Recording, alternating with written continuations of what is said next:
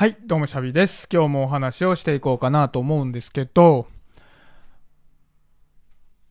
最近週に2回演劇の稽古をしてて、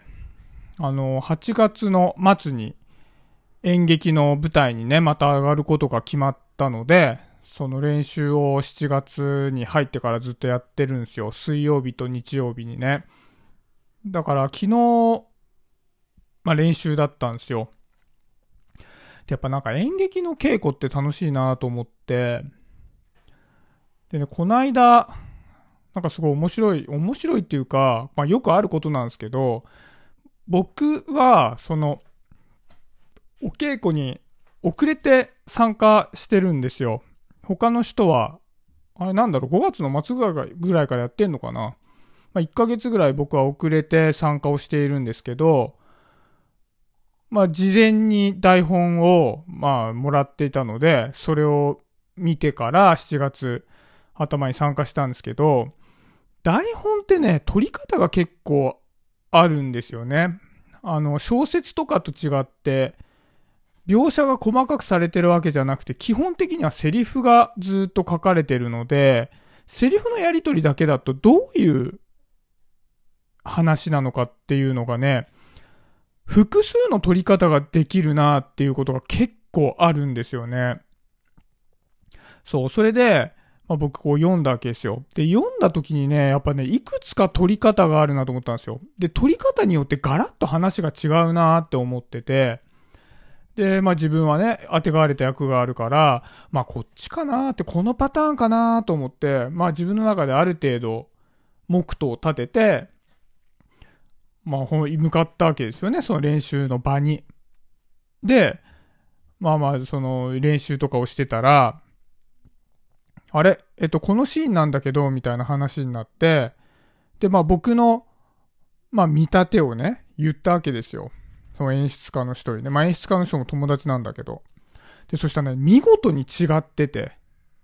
僕の、その、台本を見た時のストーリーの見立ては、実際の話とは全然違うかったんですよ。そう。もうだからもうガラッと違うんですよ。だからハッピーエンドとバッドエンドぐらいの差がある感じで。そう。で、なんかそれ面白いなと思って。だってやりとりには全く同じなんですよ。やりとり全く同じなのに内容が違うっていうのはめちゃくちゃ面白いなと思って。だから普段ね、友達と喋ってても、喋り方によって話の内容が変わっちゃうってことなんですよね。なんか人はね、人はっていうか僕は、やっぱ基本的には言語でコミュニケーションをとって、まあ、情報をね、相手とこう、組み交わし合っているっていうイメージで人と話してるけど、実際はそこの言葉で交わしているものよりも、そこの、に含まれている感情とかイントネーションとかそっちの方が大事だっていう風にも言えるってことじゃないですか。ねえ、だからすげえ面白いなと思って。そうで、なんかよくよく考えてみるとね、これ LINE とかメッセンジャーとかそのやりとりにも全く同じことが当てはまるんだろうなと思ったんですよ。だって LINE とかメッセンジャーとかのやりとりも言ってしまえばセリフのやりとりと一緒じゃないですか。こっちがなんかをテキストで言って、相手がテキストで返してきての応酬なわけだから、結局、LINE とかのやりとりだって、まあ台本みたいなもんなんですよね。だからどういうことかって言ったら、だからそこに、まあ実際に会って話してるわけじゃないから、感情とかイントネーションは乗ってこないわけですよ。だからそうするとね、その台本の僕の今回の台本の読み違いと同じように、テキストのその、まあ友達とかとコミュニケーション取ってても、読み違いは容易に起こるってことなんですよね。そう。まあ普段からさ、ね、まあ会社でね、出勤して毎日話すような中だとあれだけど、そうじゃなかったら、ね、もう年がら年中会って喋ってるみたいな人ってそんないないじゃないですか。だから多くのコミュニケーションをね、そういうテキストでやるわけですけど、そのテキスト部分って、大いにすれ違う可能性をはらんでいるってことだと思うんですよ。台本でこんだけ読み違えるってことはね。で、あのね、ちょっと友達と結構長く LINE でね、やり取りをしていた後に、そのすぐ後に、普通に音声通話で喋ったことがあったんですよ。で、そしたら、もう LINE のやりとりだと見事にね、意思疎通がうまく取れてなかったのに、話をしたら、なんか一発で意思疎通が取れて、ああ、そういうことだったのって。なんか、そのテキストでやり取りしてる感じだと、いや、私とあなたは考えが違いますね、みたいな感じで終わってたのに、音声で通話したら、ああ、なんだ、同じことを言ってたんだ、みたいになって、いや、面白いなと思って。でもなんか、やっぱ SNS とかもね、多くの場合はテキストだったりするわけじゃないですか。まあ画像もあるけど。だからそういうのって、まあまあ、その、まあ、きちっとコミュニケーションが取れてると思っちゃいけないなって思ったんですよね。その台本のことをきっかけにして。うん、だから結構ムカついたりすることあるじゃないですか。その、なんか人とテキストでやり取りしてなんだそれとかってなることもあると思うんだけど、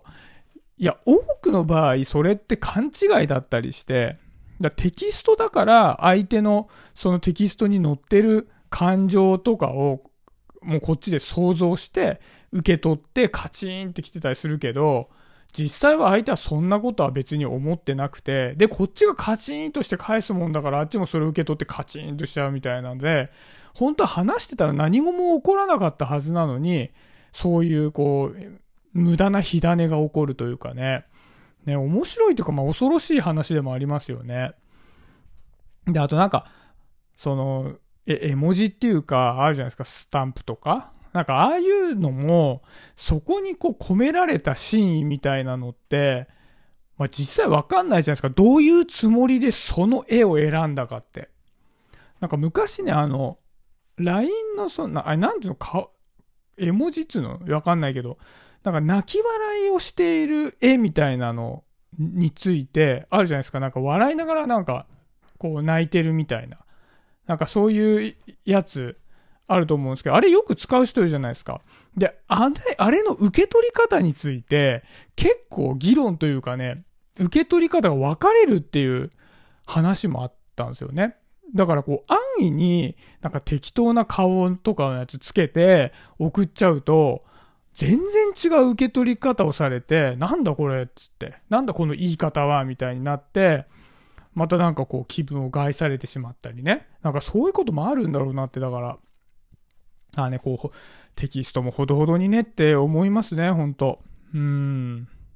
まあある程度ね、あのー、人とこう喋る時間っていうのはもう限られちゃってるから、それの五感みたいなことだったらもちろんそういうコミュニケーションは必要なんだけど、あんまりそっちに偏んない方がいいんだろうなっていうふうにね、思いましたね。皆さんどうですかね？なんかこう、テキストでムカついちゃってなんか喧嘩になっちゃったとか、なんかそういうことってあったりしますかね？うん。